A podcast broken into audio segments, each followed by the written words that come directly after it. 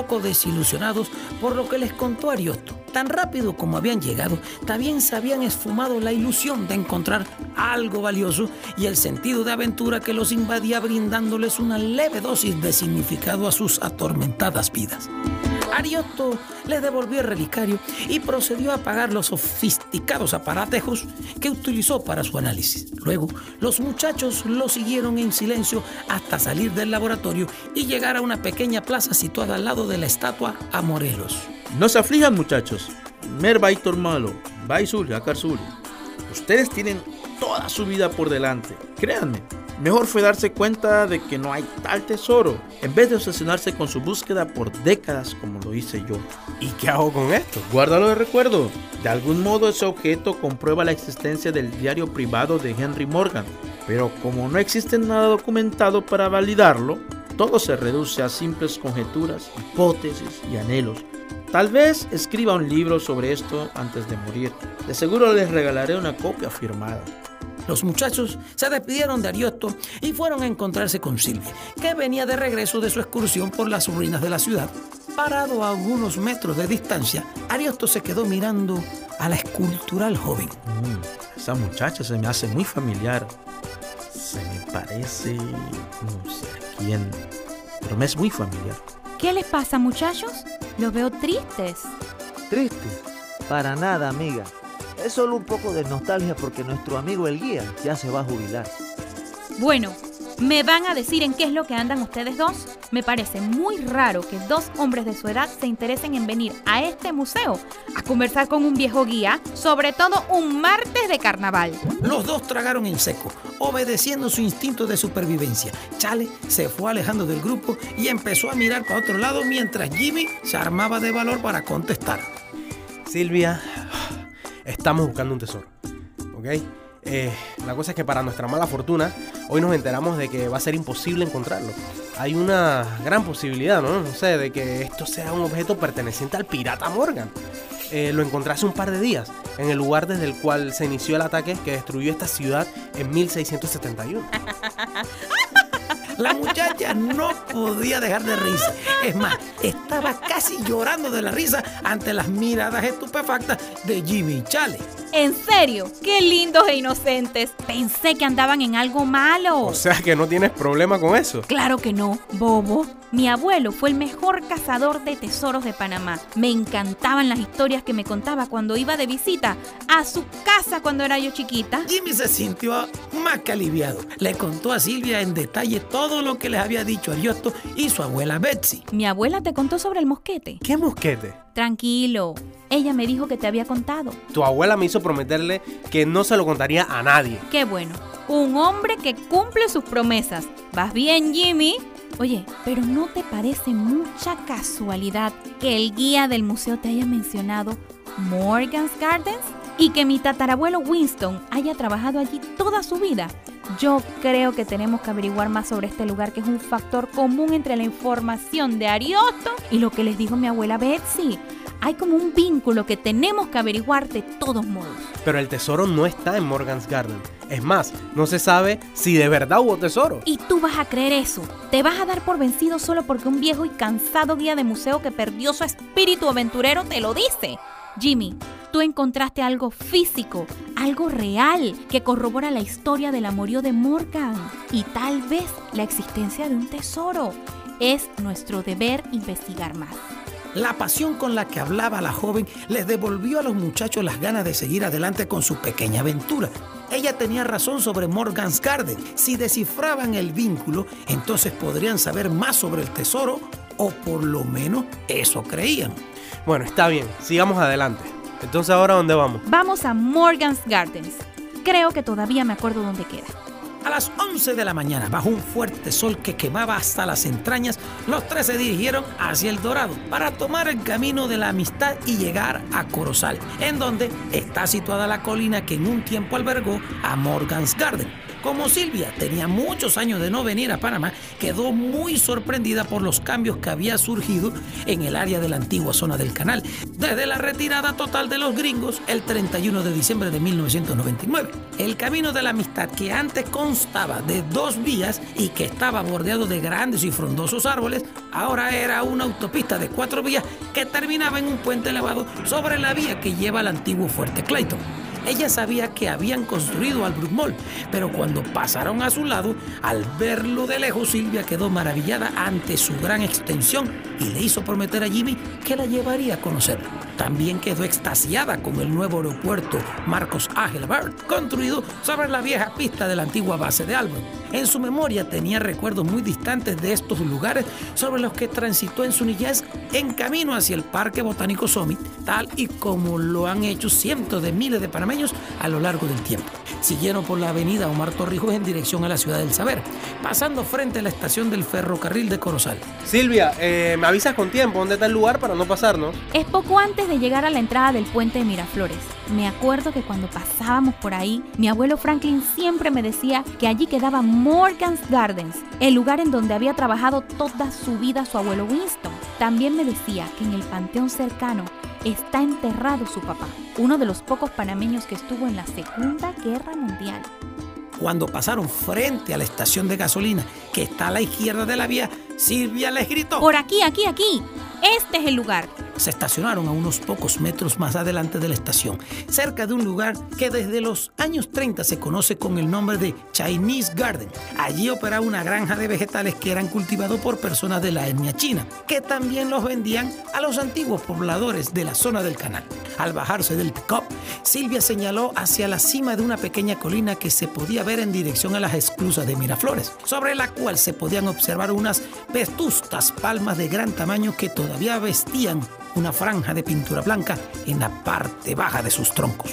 Esas palmas las sembró mi tatarabuelo Winston en la década de los 30. Todavía siguen allí a pesar de que tienen casi 100 años. Mm, la última vez que vine a este lugar fue cuando tenía más o menos 7 años. Subí con mi abuelo Franklin a la cima de la colina donde en ese tiempo todavía estaba en pie la vieja casa de madera de los Morgans y los restos de lo que fueron los jardines. Recuerdo que esa última vez llegaron unos policías a decirnos que la entrada a este lugar estaba prohibida por ser un área muy cercana al canal de Panamá. Síganme, síganme. Vamos a ver si aún quedan restos del viejo camino pavimentado que conducía a los jardines. Jimmy y Chale cruzaron la calle dirigidos por la audaz muchacha y se acercaron a lo que fue la entrada de Morgan's Garden, situado al otro lado de la vía del ferrocarril. Apenas se podían distinguir un caminito de tierra entre la espesa jungla que había crecido sin control desde la demolición del sitio en 1996. Al acercarse más, se dieron cuenta de que el paso estaba restringido con una barra de acero y un letrero que decía área de acceso al canal, prohibido el paso. Pero esto no impidió que los muchachos siguieran con su plan de inspeccionar el lugar en búsqueda de algún vestigio, objeto o pista que los pudiera ayudar a descifrar los vínculos con los que se habían topado, producto de las narraciones de la señora Betsy y de Ariot. Sin vacilar y haciendo caso omiso al letrero que decía que no pasaran, Silvia se saltó la barda metálica y comenzó a ascender la colina. Los muchachos la siguieron un poco temerosos, pero a la vez emocionados como niños en una excursión. Subieron hasta llegar a un punto donde el camino desaparecía entre decenas de árboles tan frondosos que tapaban el brillo del radiante sol del mediodía. Eso se ve mal. Apuesto a que aquí viven miles de culebras, alacranes y otras alimañas a las que no tengo ganas de ver hoy. Sí, parece que no vamos a poder subir por aquí. Ay, por favor. No entiendo cómo dos hombrones hechos y derechos como ustedes les pueden tener miedo a un par de bichos inofensivos. Oye, sigan caminando. Bueno, Jimmy, ya oíste a tu jefa. Sigamos adelante. Continuaron el ascenso sobre los árboles y matorrales hasta que llegaron a la cima de la colina, que estaba un poco más despejada. Para Silvia, que había visto el lugar en fotografías, era muy difícil creer que alguna vez estuvo rodeado de miles de plantas ornamentales, rosales, palmeras royales y árboles banianos que integraban una perfecta sincronía con la arquitectura de sus edificaciones y el grueso tapete de grama verde que cubría por completo las inmediaciones. Ahora, apenas se podía distinguir los cimientos sobre los que estuvo construida la vivienda principal. Wow, la selva se lo tragó todo. Sí, es que va a ser muy difícil encontrar algo aquí. ¿En qué estábamos pensando? Igual Ariosto ya nos había dicho que, que aquí no había nada. Sí, pero es mejor que nos hayamos dado cuenta por nosotros mismos. Ante la decepción de no haber podido ni siquiera explorar el lugar, los muchachos decidieron retirarse. Era como si allí no hubiese existido nada. ¿Y ahora qué hacemos? Vamos a casa de mi abuela. En la vieja oficina de mi abuelo Franklin tiene que haber algo que nos ayude. Solo tenemos que buscar muy bien.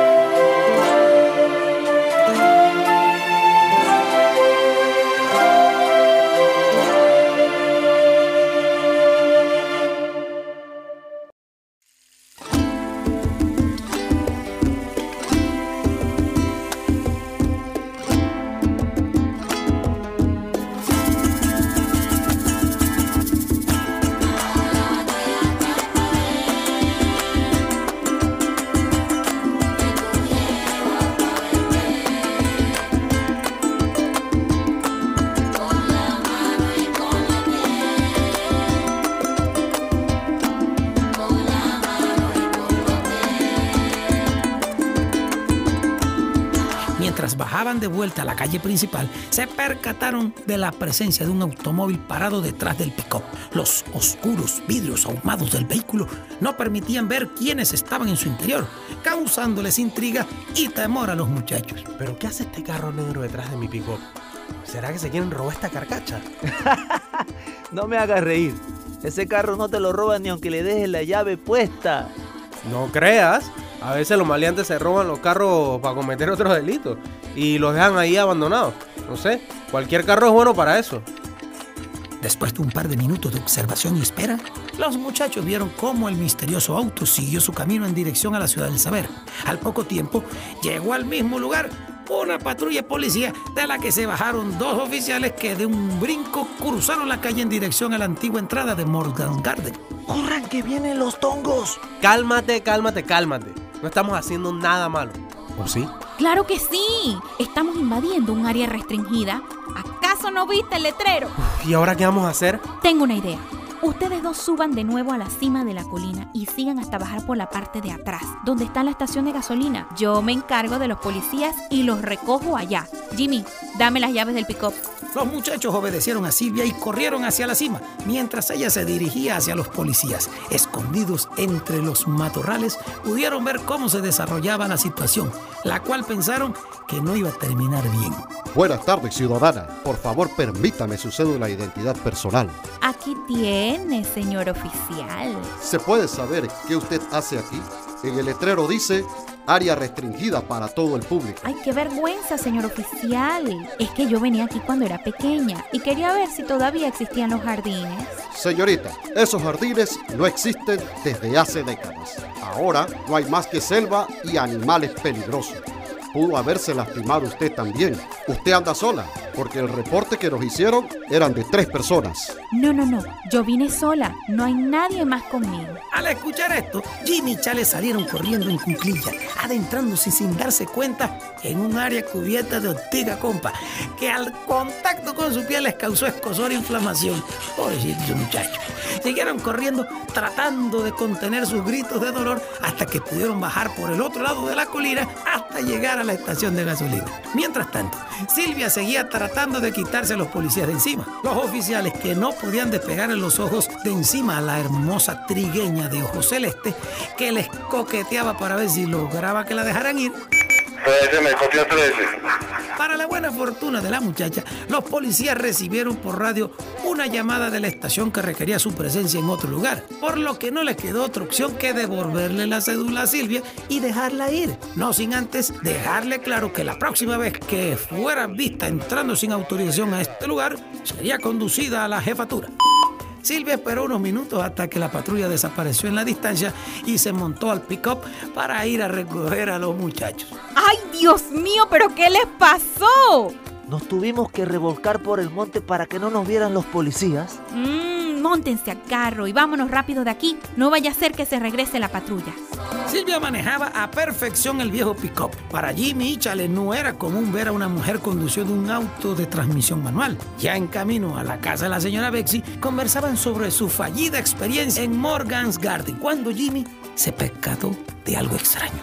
Silvia, yo creo que hay un carro negro que nos está siguiendo. Me parece que es el mismo que vimos hace un rato. Disminuye la velocidad para ver si nos rebasa o mantiene su distancia. Silvia disminuye la velocidad y notó que el carro negro también lo hizo. Como estaba muy cerca de ellos, pudieron ver que el carro llevaba una placa en el parachoques delantero que tenía la imagen de una espástica. ¡Miren eso! ¡Son nazis! ¡Nos están persiguiendo los nazis! ¿En qué nos hemos metido? Sin dudarlo, Silvia aceleró a fondo el viejo Picó, que sobrepasando a los demás autos que transitaban por la vía mientras el carro negro hacía lo mismo acercándose cada vez más. El pánico se apodera de los tres mientras pensaban que iban a ser víctimas de algún grupo de locos extremistas. Silvia siguió manejando por la larga carretera hasta llegar al retorno que se encuentra cerca del puente elevado en la entrada del aeropuerto. Bueno, chicos, vayan armándose de valor. No me voy a mover de aquí. Y si ese carro para detrás de nosotros, vamos a tener que bajarnos y confrontarlos para ver qué es lo que quieren. Esperando lo peor, los muchachos observaron cómo el carro negro se acercaba cada vez más a ellos. Faltando escasos metros para el encuentro, el carro cambió de carril y siguió su camino sin detenerse. Viéndolo desde más cerca, el intimidante vehículo resultó ser un pequeño sedán de dos puertas, en cuyo interior pudieron distinguir una tenue silueta que se dibujaba a través de los vidrios ahumados. Ya pasado el extraño incidente que no pudieron explicar, Jimmy tomó el mando del pickup y resumió la marcha. No volvieron a ver al misterioso vehículo, pero después de mediodía llegaron a la casa de la señora Bexy con la intención de revisar la oficina del abuelo Franklin y así buscar cualquier tipo de información que les permitiera seguir con su sueño de encontrar el tesoro de Morgan que relataba el pergamino de Townsend. La ocasión era perfecta. Betsy se había ido de paseo al valle con unas amigas. Silvia abrió la puerta de la oficina para que los tres pudieran tener acceso a los documentos de su abuelo. Desde muy pequeña, ella sabía la combinación del candado, pues era su fecha de nacimiento, 23 de julio de 1987. Silvia pensó que su abuelo le había compartido la combinación en secreto para que algún día su única descendiente siguiera con la tradición familiar que inició su tatarabuelo de buscar tesoros. El pequeño cuarto que albergaba la oficina de Franklin estaba lleno de polvo. Era un lugar caliente y sin ventanas que propiciaba un ambiente mohoso e insalubre. Daba la impresión de que su abuelo padecía de algún tipo de desorden compulsivo por la cantidad de periódicos, revistas y todo tipo de cosas que habían sido acumuladas en grandes pilas. Una vez dentro de la oficina, Silvia tomó las riendas de la investigación, dando instrucciones precisas a los muchachos. A ver, chicos, busquemos cualquier cosa que tenga que ver con Morgan's Gardens. Jimmy, tú busca entre las libretas de esa esquina. Chale, tú busca en los cuadernos que están en las gavetas del escritorio. Yo voy a revisar el closet. Eso sí, por favor traten de dejar todo tal cual está. Mi abuela no sabe que yo tengo acceso a esa habitación. Ella no está lista todavía para que alguien más toque las cosas de mi abuelo. La información recopilada por el abuelo Franklin era tan interesante que le fue difícil enfocarse en solo buscar algo relacionado con Morgan's Garden. Una de las cosas que más le llamó la atención fue un álbum de recortes de periódicos que estaba guardado en el fondo de la gaveta del escritorio. El álbum contenía un estudio completo sobre el asesinato del presidente Ramón, con gráficas, fotos, hasta con análisis realizados por el propio Franklin, escritos con su puño y letra. Los muchachos no tenían idea que en el área de Obarrio existió un hipódromo llamado Juan Franco y que fue el escenario del magnicidio a principios de los años 50. En esa misma polvorienta gaveta del escritorio también encontraron un croquis dibujado en una cartulina que mostraba todo el área del canal de Panamá, desde el Pacífico hasta el Atlántico. El improvisado croquis tenía una línea que iba desde cerca de Gamboa hasta un punto en particular en donde la línea se partía en dos. Una tomando hacia el sureste en dirección a Villa Cáceres, pasando por el Parque Lefebre hasta Panamá Viejo. Y la otra hacia el suroeste, pasando por el Fuerte Clayton hasta el Casco Viejo.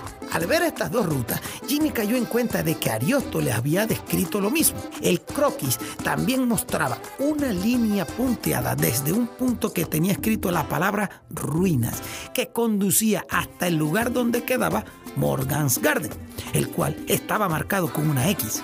Fuera de eso, no encontraron otras anotaciones o marcas que les fueran de utilidad. Ya habían pasado casi dos horas de intensa búsqueda y los muchachos no encontraban nada que les diera luces sobre la posible ubicación del supuesto tesoro. Acalorados e incómodos por la gran cantidad de polvo que se había levantado en el ambiente, estaban a punto de darse por vencidos cuando Jimmy se topó con un sobre de Manila que contenía muchas fotografías. Para verlas mejor, decidieron salir de la oficina y se ubicaron en la fresca terraza. Una a una fueron colocando las fotos en una mesa a fin de que todos pudieran verlas a la vez. La primera serie de fotos mostraba el viejo Winston en las inmediaciones de lo que supusieron era Morgan's Garden a principios de los años 60. Yo he visto estas fotos antes. Recuerdo que mi abuelo me las mostró cuando yo era una niña. Miren qué bello era ese lugar y cuánto ha cambiado. Esa es una verdadera pena que lo hayan dejado deteriorar. ¿Y qué celebraban aquí? Es la feria anual de la Catedral de San Luca, que queda cerca de Ancón. En otro juego de fotos se podía ver a un joven Franklin vestido de camuflaje en medio de la selva en compañía de un grupo de personas. En varias de ellas se les veía despejando grandes extensiones de vegetación a punta de machete en búsqueda de artefactos antiguos y tramos perdidos de los caminos coloniales. Una de las fotos en la que se podía ver a Franklin junto a otra persona sosteniendo un croquis en su mano le llamó mucho la atención a Jimmy. La persona que salía al lado de Franklin se le hacía muy familiar. Silvia, ¿tú sabes quién es esta persona que sale en la foto al lado de tu abuelo? Creo que en un tiempo fue uno de sus mejores amigos. Él siempre lo acompañaba en sus expediciones. Mi abuelo me dijo que ese señor era un erudito en lo que a temas históricos de Panamá se refiere. Chale, chale, ven acá, ven rápido. Mira esta foto. Mira al que está sosteniendo el croquis. ¿A quién se te parece? Es el guía de Panamá la Vieja. Es Ariosto.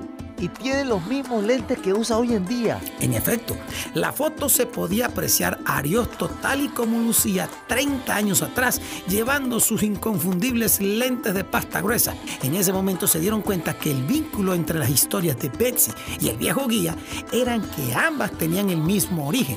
El croquis que se veía en la foto fue el que utilizaron para sustentar sus rutas teóricas del camino de cruces antes y después del ataque de Henry Morgan. Entre los tres dedujeron que Franklin estuvo buscando el tesoro antes de conocer a Ariosto, inspirado por el hallazgo del mosquete y por lo que le contó su abuelo Winston sobre su experiencia en trabajar para los Mormon. Luego, Franklin conoció a Ariosto cuando éste regresaba de España y se hacen amigos por su afinidad a la historia de los caminos coloniales y el ataque a Panamá Viejo. Mientras su confianza mutua crecía, fueron compartiendo sus teorías, hasta que Franklin le comenta su sospecha de que en el lugar donde estuvo Morgan's Garden había un tesoro escondido, pero que desconocía su origen. Ariosto, por su lado, le contó a Franklin que su abuelo ayudó una vez a Charles Morgan a trasladar varias cajas pesadas hacia unos depósitos cerca del puerto de Balboa. Y lo más seguro es que también le contó sobre el manuscrito de Townsend. La información que aportó cada uno se complementó de tal manera que fue como si una fuerza superior los hubiera unido con la finalidad de descubrir el tesoro. Todo encajaba a perfección. Los muchachos entendieron la razón por la cual ambos hombres habían dedicado tanto tiempo de sus vidas en la búsqueda de este tesoro, ya que las probabilidades de que existiera que manejaban en ese tiempo eran muy altas. Pero ¿qué pasó? ¿Por qué no lo encontraron? Bueno, como dijo Ariosto, o sea, puede ser que, no sé, los Morgan lo encontraron, o que, no sé, el amante del pirata se lo llevó, o, o también puede ser que el mismo Morgan lo cambió de lugar, o no sé, simplemente todo es una gran fantasía. Parece que llegamos a un callejón sin salida. No hay más nada que nos pueda ayudar a encontrar el tesoro. Creo que hasta aquí llegó nuestra aventura.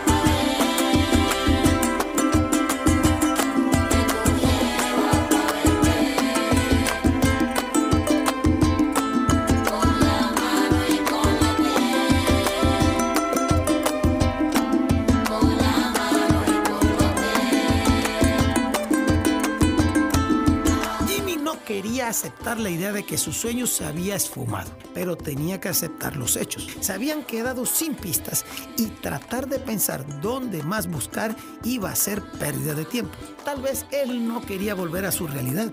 Los últimos días habían sido tan emocionantes que tan solo de pensar que tenía que volver a su rutina de podar césped y vivir en un depósito le provocaba náuseas. Por lo menos ahora tenía a Silvia. De repente se acordó de un pequeño cabo suelto, una parte sobre la que debía indagar más para ver si afloraba algún dato útil. Ey, Chale, ¿tú te acuerdas que Ariosto nos dijo que él había ayudado a un buen amigo suyo en la búsqueda de un tesoro y que al final se pelearon y nunca supo si lo había encontrado? Jimmy, de a vaina me acuerdo que desayuné esta mañana. No jodas, Chale, que esto es importante. Lo que de verdad importa es si tú te acuerdas. Sí, ese es el amigo del que hablaba Ariosto. De seguro tiene que ser Franklin. No entiendo a qué quieres llegar con esto. Tengo que preguntarle a Ariosto la razón por la cual se pelearon. Tal vez eso nos dé la pista que estamos buscando. Vamos, si nos damos prisa, tal vez lo agarramos en el patronato. Arreglaron la oficina lo mejor que pudieron y salieron de la casa dispuestos a encontrarse con Ariosto. Ya afuera, los muchachos quedaron atónitos al ver que el misterioso carro negro con la esvástica se encontraba estacionado frente a la casa de la señora Benchi. Los tres se quedaron inmóviles por unos segundos hasta que Silvia, la más aguerrida del grupo, decidió enfrentar de una vez por todas al ocupante del vehículo. Sin vacilar, tomó un viejo ladrillo del portal de la casa y avanzó hacia el carro mientras gritaba. ¡Bájate! ¡Nazi! ¡Cobarde! ¿Qué es lo que quieres? Silvia estaba a punto de lanzar el ladrillo contra el parabrisas del carro cuando emergió de su interior una figura conocida. ¿Quién es usted y por qué nos está siguiendo? Espera, Silvia, espera, no le pegues. Es Ariosto, el guía del patronato. Y bueno, Ariosto, tú nos has estado siguiendo. Así es. Cuando estuvieron en el patronato esta mañana, pude ver que estaban con esta jovencita. Al ver de lejos Era sus impresionantes ojos celestes, de una vez caí en cuenta que era la nieta de Franklin y Betsy. Niña, tiene los ojos de tu abuela y la personalidad de tu abuelo. Te conocí cuando solo eras una bebé. ¡Ah! Usted es el señor de las fotos, el que acompañaba a mi abuelo en sus expediciones. ¡Hey, sí! Yo fui muy amigo de tu abuelo. Pero ¿por qué nos estabas siguiendo? ¿Y por qué tienes esa esvástica en el carro? ¿Acaso tú eres nazi? ¡Nazi! Jamás. No seas bobo, muchacho. Esta esvástica es muy diferente a la de los nazis. Muchos dicen que se parece a un pulpo, pero en sí es un símbolo ancestral del pueblo cuna. La empezamos a utilizar como bandera en 1925, ocho años antes que los nazis. Entonces, ellos se copiaron de ustedes. Ah, hizo Gergebe, no exactamente. La de nosotros se representa en sentido levógiro, o sea, con la línea superior apuntando hacia la izquierda. La de los nazis se presentaba en sentido dextrógiro, con la línea superior apuntando a la derecha, además de estar inclinada. Y me engañé. Para ser sincero, quería ver hasta dónde estaban dispuestos a llegar con tal de averiguar qué pasó con el tesoro. Ven ustedes la misma pasión que Franklin y yo compartimos, pero que nos robó en vano mucho tiempo de nuestras vidas que jamás logramos recuperar. Sé que el hallazgo del relicario en el Cerro Gallinero es muy interesante y que de alguna manera comprueba los relatos que Lord Townshend transmitió a Lloyd. Pero la posibilidad de que el tesoro exista en la actualidad es muy remota. Ya les dije, odiaría ver que desperdician su vida en eso. Ustedes se fueron directo a Morgan's Gardens cuando fui muy claro en decirles que no iban a encontrar nada en ese lugar. El abuelo de Franklin buscó ese tesoro toda su vida y Franklin y yo lo volvimos a buscar por todo ese lugar sin encontrar nada. Al final, si allí hubo algo, pues ahora no está. Así se reyó el tema y no me arrepiento. Odiaría ver que la historia se repite en espiral. En el fondo, Jimmy sabía que Ariosto tenía la razón. La experiencia de los últimos días había sido muy interesante, pero había llegado a su fin. Pero él necesitaba darle un cierre definitivo, por lo que le interesaba mucho conocer la razón por la cual se habían peleado Ariosto y Franklin. Ariosto, dime la verdad. ¿Por qué tú te distanciaste de Franklin? Ochos. Verás, Franklin fue criado por su abuelo Winston y este señor, en mi opinión, no estaba muy bien de la cabeza. No es para más. Él tuvo muchas experiencias negativas en su vida. Casi lo degüellan en Barbados. Le metieron dos niños que no eran sus hijos. Perdió a su único hijo en la Segunda Guerra Mundial. Y más adelante perdió a su esposa en un lamentable accidente doméstico. Winston se obsesionó con la búsqueda del tesoro. Como él había encontrado el mosquete, le era mucho más fácil creer la posibilidad de que hubiera algo enterrado en la propiedad de los Morgan. Ya fuese un tesoro piratas o bien otros artículos coloniales o precolombinos de gran valor. Por otro lado, Franklin creció sin padres, pensando que la obsesión de su abuelo era algo normal. Esto tuvo un impacto negativo en su desarrollo y conducta. Cuando terminó toda la escuela secundaria, decidió no ir a, la universidad y se metió de lleno a la exploración de los caminos coloniales y a la búsqueda de tesoros, en especial el de Pigeon Hill. Gracias a su abuelo, en 1960 Franklin consiguió un trabajo bien remunerado como agente de seguridad en la zona del canal. Él prefería los turnos de noche, que pagaban más por hora y le proporcionaba también más tiempo en el día para dedicarse a sus aventuras. Yo dediqué seis años de mi vida a la búsqueda de ese tesoro, sin contar los ocho años que invertí investigando los posibles antecedentes del manuscrito de Townshend. En el año 1986 me di por vencido. Decidí dejar la búsqueda y dedicarme de lleno a mi trabajo en el caño y el sitio junto. Por lo menos allí se había cosas que desenterrar. Le dije a Franklin que dejara de eso, que nos dedicáramos a escribir un libro juntos, pero eso le molestó mucho. Me echó en cara de que yo me iba a llevar todo el crédito por tener un doctorado. En ese momento noté que algo no andaba bien con él. Estaba muy frustrado por no encontrar el maldito tesoro y preferí alejarme. Pasado un tiempo, unos amigos en común me comentaron que Franklin había descubierto nuevas pistas y que estaba cerca de encontrar el tesoro. Invadido por la curiosidad, fui a verlo para que me contara sobre sus nuevos descubrimientos, pero él me trató muy mal. Me dijo que ese tesoro era solo suyo y que no lo iba a compartir con nadie. La verdad es que a mí me pareció que estaba perdiendo la razón. Muchos años más tarde, cuando me enteré de su enfermedad, fui a verlo a su casa, pero ya era muy tarde. Ni siquiera se acordaba de mí. Ya, ¿qué desierto de las nuevas pistas esas que encontró Franklin? Yo creo todo fue una mentira. Y Marandakedi tal vez quería mantener viva la ilusión del tesoro para sí mismo o para que nuestros antiguos compañeros no lo tildaran de loco. Es obvio que no encontró nada, porque siguió viviendo como el asalariado que siempre fue. En fin, pasé por aquí para asegurarme de que no se metieran en más líos y para volver a aconsejarles que no se dejen seducir por la idea de que ese maldito tesoro está enterrado en algún lugar cercano esperando a que lo descubran para convertirlos en millonarios de la noche a la mañana. Juanito malo, no es Salagmará. Viva buen malo. Nos vemos. El viejo guía le pidió a Silvia que saludara a su abuela de su parte, se despidió de todos y se marchó. Jimmy, que en un principio quería que la aventura continuara, ahora estaba dispuesto a prestarle más atención a su nueva amiga, con la que había tenido una conexión especial. Les propuso a sus amigos a que dieran una vuelta por la ciudad para disfrutar por lo menos de la última noche carnaval y así olvidarse de su infructuosa aventura.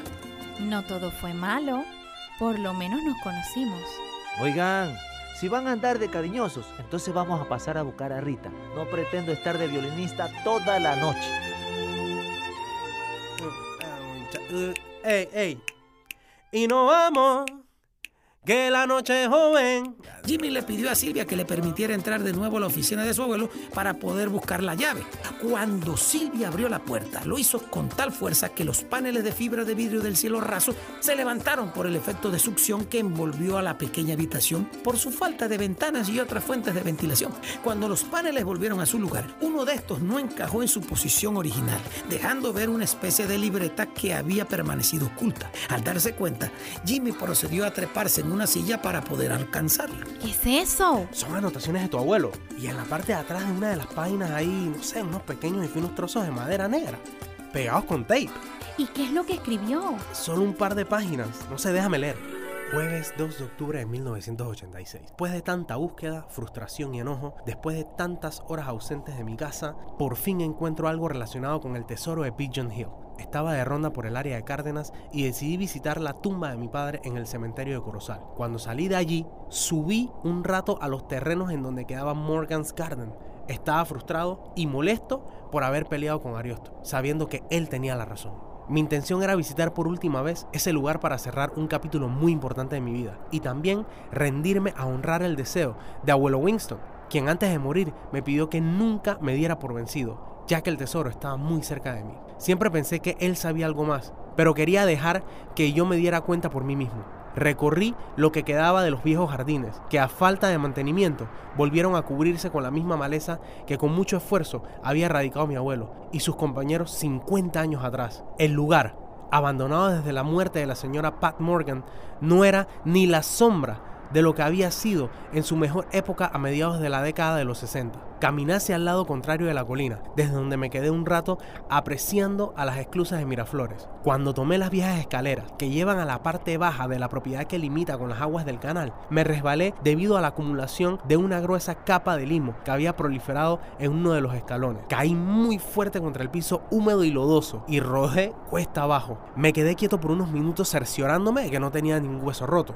Fue allí con mi cara sobre la tierra, que pude ver una extraña roca sobresaliendo de una pequeña ladera en unos pocos metros de distancia. La erosión provocada por las fuertes lluvias que de forma habitual caen sobre la cuenca del canal había dejado al descubierto la punta de una roca, cuyos ángulos agudos me hicieron sospechar que no se trataba de una formación natural.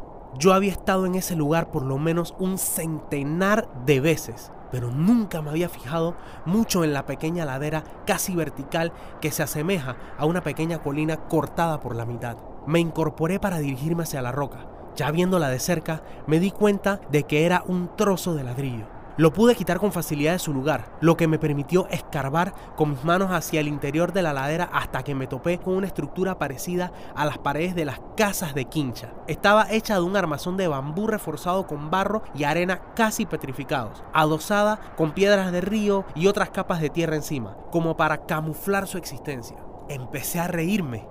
Había hecho cientos de excavaciones en la tierra de ese lugar, pero nunca se me ocurrió cavar hacia adentro de una ladera. Con la ayuda de un pedazo de madera pude romper y remover suficiente material para dejar al descubierto el espacio escondido detrás de la improvisada pared. Era un nicho abovedado, empotrado en la tierra, como de un metro cuadrado de espacio. No había nada dentro. Metí la mano hasta el final y no encontré nada, pero sí pude sentir los surcos dejados por arrastrar algún tipo de caja rectangular muy pesada, tal vez un cofre. Calculé que en ese espacio pudo alojarse algún tipo de recipiente tan grande como para almacenar unas 5.000 monedas o tal vez 20 lingotes de oro y otras piedras preciosas. En todo caso, de tratarse de algo similar, su valor actual pudiera rondar entre los 3 y 5 millones de dólares. Con las manos muy temblorosas por la emoción, comencé a escarbar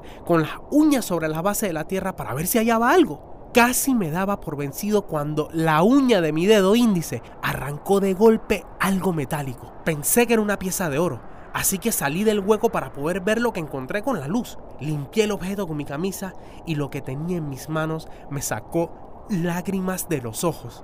Era una pieza de plata de cuatro reales que tenía grabada la fecha de 1670.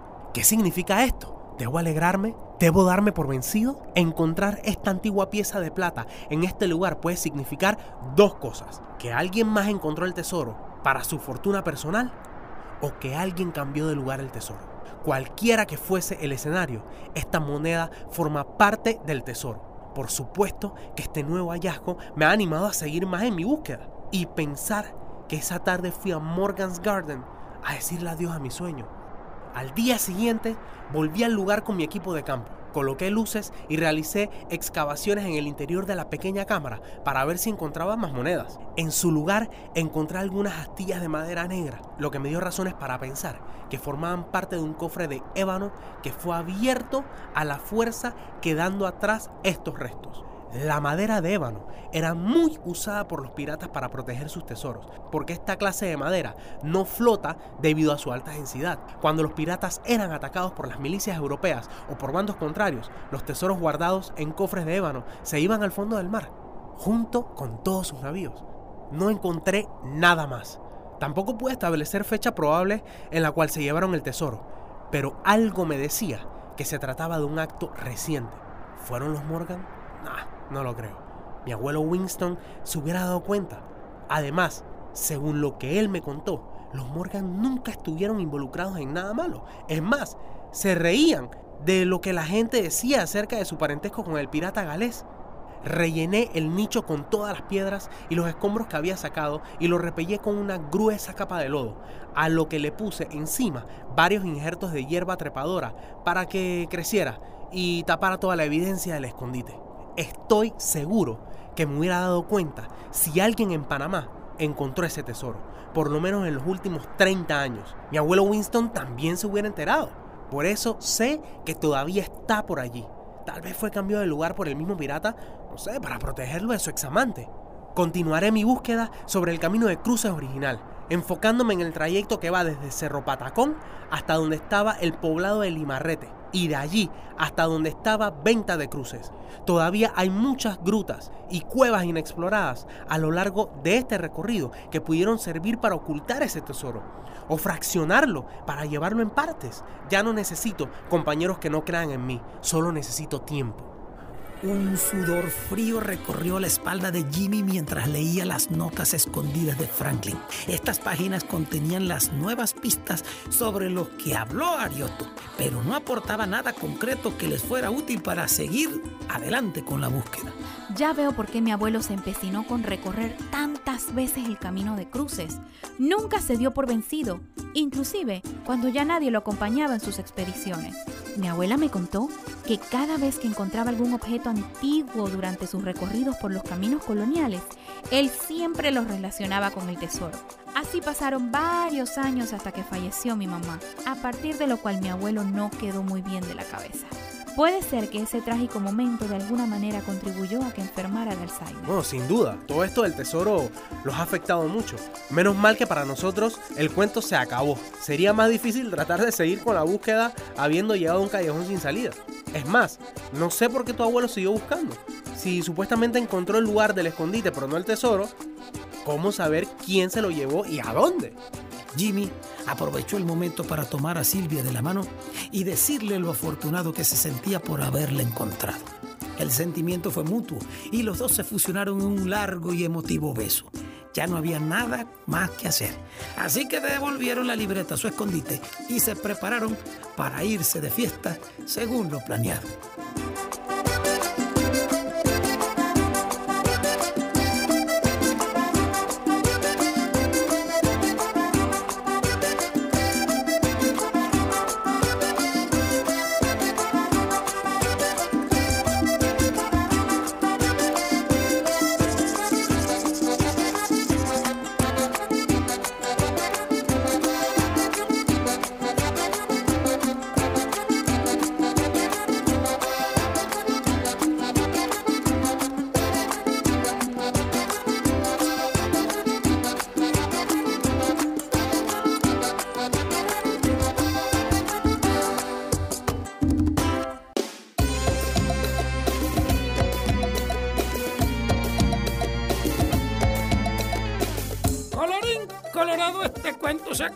Decía el chavo y lo repite este muchacho. Hasta aquí llega el episodio de esta semana de La canción del bucanero de Peter Wolfinch y la serie Historias panameñas a la luz de la guaricha, abriendo portillos para la cultura literaria panameña. Pendiente a la próxima semana, a la misma hora y por la misma emisora.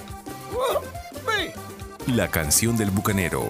César Fuentes Jr., productor general. José Matías Muñoz, director musical. Hernando Coronado y Alberto Avilés, directores de grabación.